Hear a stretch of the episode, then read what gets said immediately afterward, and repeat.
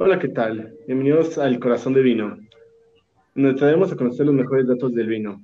Yo soy Emilio Trantium y nos acompaña mi compañera.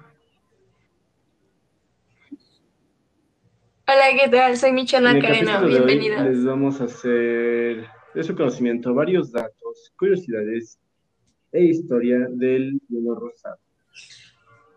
Vamos a abarcar temas desde la A hasta la Z. Acompáñenos en este. Perfecto. Este, antes que nada, empecemos por el principio de la historia. ¿Quieres empezar con la historia o quieres que empiece? Empieza, te cedo la palabra. Ok, entonces, dame unos segundos porque no me acuerdo. pues mira, este, el vino rosado en la antigüedad, pues realmente no se tiene como que mucha, muy específico, hay mucha especulación. El, pues lo más probable es que los vinos bebían un vino que era de color rosa, debido a que diluían el, el vino tinto con agua. Y en Estados Unidos eh, podría haberse producido por ahí del siglo XIX y de una, se supone que fue de una, era algo así como una carta eh, por el padre de un hombre que se convirtió en un gran productor de vino en California. Y este persona que se llama Agustin Harsty. Y pues eso es como que lo, lo principal que puedes encontrar una búsqueda sencilla pero está bastante, vamos a decir que turbio su historia, eh, no se bien el origen, hay muchos mitos y leyendas sobre su origen. De hecho, en alguno de ellos también dice que es el primer vino de, la historia, según como que una leyenda que encontré por ahí. Eh, decía que era el primero.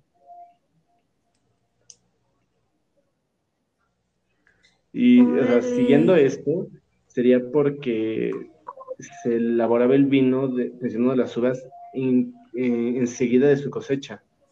Y eso hacía que adquiriera su color rosa. Y originalmente los primeros, esto sí es como seguro, que los primeros vinos espumosos y los champans eh, eran rosados. En la actualidad, que era lo que también llegué a investigar eh, lo que es un vino, un champán rosado, es de los más caros en la actualidad. Estamos hablando que hay una botella que se llama Klein Constantina Vin de Constance, única botella Constantina de 1835. Está en euros, intenta adivinar. Es cifra de 5 Intenta adivinar.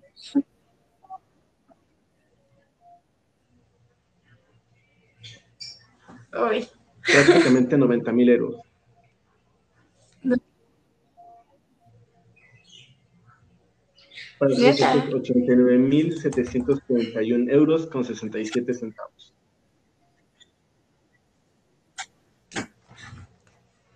Pues ahí te va un organito mío. te lo dono. Sí, y eh, estamos hablando que es en euros. Ahora, esos son 90 mil euros prácticamente. Ten en cuenta que en México el peso de cambio es entre 25, 26 pesos. 9 por 2, es prácticamente más de un millón de pesos. Una botella de vino rosado de 1835.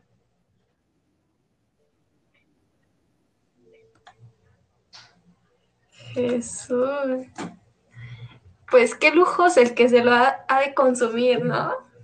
Muy, muy lujoso. ¿Te imaginas que digan, hoy se me antojó ese vino? Bueno, se la última vez porque es la última botella. Ándale. No inventes. Hablando un poquito de las botellas, a lo que a lo que yo investigué es que las primeras, los primeros vinos que sacaron empezaron a, ahora sí que se empezaron a popularizar, a llamar la atención y todo este rollo. Y los empezaron a llamar blush. Blush. Así, blush. Ajá, e, en Estados Unidos fueron como los empezaron a llamar a la hora de empezar ya a producir más los vinos, los vinos rosados. Según porque tenía sabores muy suaves, eran sabores pues dulces, ¿no? Y en ese entonces pues era un sabor muy dulce, por lo mismo de que pues no tenían ya un, no vamos a conocer el, el mismo vino que era en, esos, en ese entonces, pero sí era muy dulce a como lo conocemos ahorita. Entonces le empezaron a llamar blush. Eso me llamó muchísimo la atención. De hecho, eh, coincide con algo de lo que había leído, que era que tenía también que ver con la Segunda Guerra Mundial. En Estados Unidos, donde se hablaba un tinto que se llama Sinfandel, eh, se percataron de que durante la fermentación se producía la muerte de la levadura, antes de que el azúcar se convirtiera en alcohol. Y cuando lo probaron, se percataron que era muy rico y, como tú dices, que es muy, muy dulce. hubo este personaje importante y relevante en nuestro tema, Bob Trinchero, que lo nombró White Zinfandel. Y pues, es uno de los vinos vendidos en América. Pero también hay algo que en esta misma fuente me causa como ruido, es que dice que está en la región francesa de la Provenza, que si recordamos está muy ligado en el Mediterráneo y que el vino blanco también tiene, no, sí, un vino blanco que tiene, ¿cómo, ¿cómo se llama esto? Eh, denominación de origen en la Provence, Francia.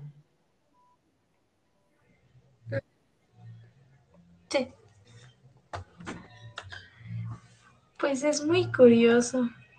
Creo que siempre detrás de cada vino hay algo que te llama mucho la atención, ¿no? Por ejemplo, pues como decimos, ¿no? El vino rosa, el vino rosado, pues a quién se le ha ocurrido no echarle agüita a su vino tinto. Pues, pues qué gran resultado obtuvo, ¿no? Un vino rico, un vino dulce, un poquito más como refrescante, ¿no? A lo que he escuchado es que es muy refrescante y que lo utilizan mucho para, pues para una comidita, un... Para aperitivos, este, antes de comida. Una charla. Para... Ajá, pero para para momentos ligeros o como que en el que sí quieres tomar, pero no quieres algo tan pesado, entonces te decantas por un vino rosado. Además, qué bonito color, ¿no?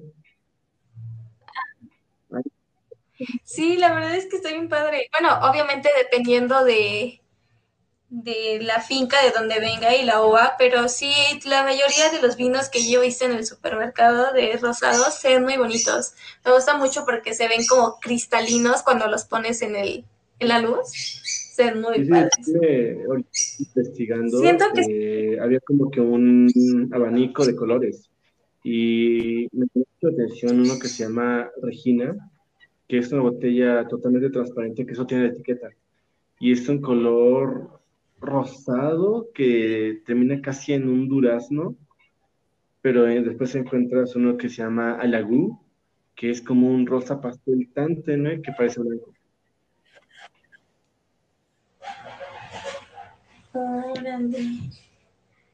No, eh, no, no, no he puesto bien la comparación de todos los vinos que he visto, porque en sí casi no, no me fijo en eso pero sí he visto vinos muy bonitos. No sé si has visto en esto de que en las fiestas de 15 años, siempre yo, en serio que siempre veo vinos rosados y me llama mucho la atención de, de, pues qué padre, ¿no? Puro vino rosado aquí, por aquí donde vivo. En los 15 años siempre dan vino rosado. Y fíjate que ahorita que intenté buscarlo no lo encontré por ningún lado. Las ironías de la vida. Las madrinas, ¿no? Van andar buscando por donde quiera. Sí, me imagino. también algo que, que me gustó mucho de esto es que fue anteriormente un vino muy despreciado, era el hermano feo de los vinos. Y fue gracias a las nuevas tecnologías y a la, al gusto de los jóvenes enólogos y su capacidad de explorar nuevos sabores, que ahora es de los vinos más caros. Entonces es una demostración de que cualquier cosa, eh, incluso el, es como la historia del patito feo. Cuídalo, espérale y vas a tener algo increíble. Exacto. Pues yo siempre he dicho que nunca dejamos de aprender y creo que los vinos son un claro ejemplo de que, como decimos siempre, la curiosidad mató al gato. Y es que sí, la verdad es que siempre salen resultados muy, muy buenos, muy interesantes. Eso sí. También otro dato muy importante del vino, eh, del vino rosado, es que debido a su proceso, eh, la maduración tiene que ser durante la vendimia exacta. O sea, no puede pasar así, no puede faltarle, porque si no los aromas no sean los adecuados. Y mm, esta es una característica tan importante y tan esencial que está en el mercado cosechas recientes. No es como que haya tanta historia, de, o sea, sí hay mucha historia detrás de un vino rosado, pero digamos que los actuales, los que son los hits del momento en cuanto a vinos rosados, no existen vinos de crianza.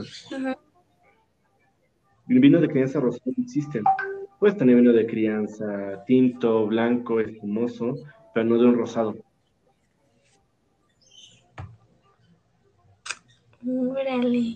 Según yo, eh, el tema de, la, elaboración del vino sobre macerar, ahora sí que la uva, el mosto, eh, solo se puede hacer desde unas horas hasta dos días máximo, ¿no? Porque si se pasa de dos días, ya, ya se convierte en vino tinto si es que lo vas a hacer con uvas tintas. Porque claro que se puede hacer mezclando uvas tintas con, perdón, vino tinto con vino blanco, pero creo que el de mejor calidad va a ser de un vino tinto, siento yo. ¿Tú qué crees? ¿Qué piensas? Pienso que voy a estar mucho dinero, mucho tiempo y demasiada sobriedad para poder argumentar eficientemente al respecto. Hay que probarlos. Okay. probarlos para poder decirlo. Y hay tanta variedad. sí. O te quedas pobre o no terminas. Pero te imaginas, o sea, yo me pongo a pensar, bueno, en el, en el, en el procedimiento de la elaboración del vino rosado, el que yo vi fue por vino, eh, por medio de la uva tinta, vi que como la estaban, ahora sí que macerando con las, pieles de la uva. La verdad es que se ve un tono muy bonito, se ve como muy natural, ¿ves? Entonces yo siento que no vas a comparar esa, ahora sí que ese color que ya lo sacas desde una uva a que lo saques de mezclando dos vinos, ¿no? en lo particular yo siento que se me hace más más curioso el procedimiento de la elaboración desde, un, desde una uva tinta a mezclarlos.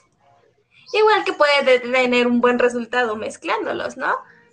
Pero siento que, que está mejor. De hecho, hasta leí que los vinos rosados se hacen con la uva de mejor calidad. O sea, no te estás tomando algo cualquiera, ¿eh? Te estás tomando algo. Puede ser algo con lo que te sobra. Es una dedicación y por algo es uno de los vinos más caros y actualmente es uno de los vinos más populares y de los que vas a encontrar como calidad. Pero te propongo esto. En cuanto podamos encontrar un vino que haya, un vino rosado que haya sido hecho de origen de uva tinta, lo probemos.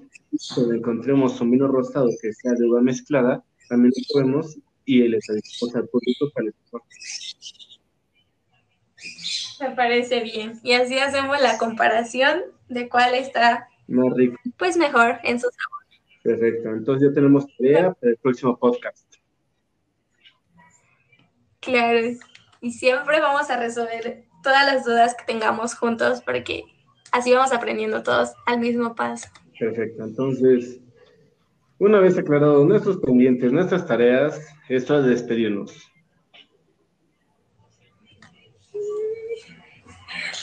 Bueno, pues, ¿qué les podemos decir? Estén muy, muy al pendiente de nuestros podcasts, porque ya saben que siempre, siempre tenemos información muy, muy interesante para compartirles. De los vinos, ya saben que juntos vamos aprendiendo y si aquí andamos con toda la actitud de seguir aprendiendo. Así que, salud. Salud.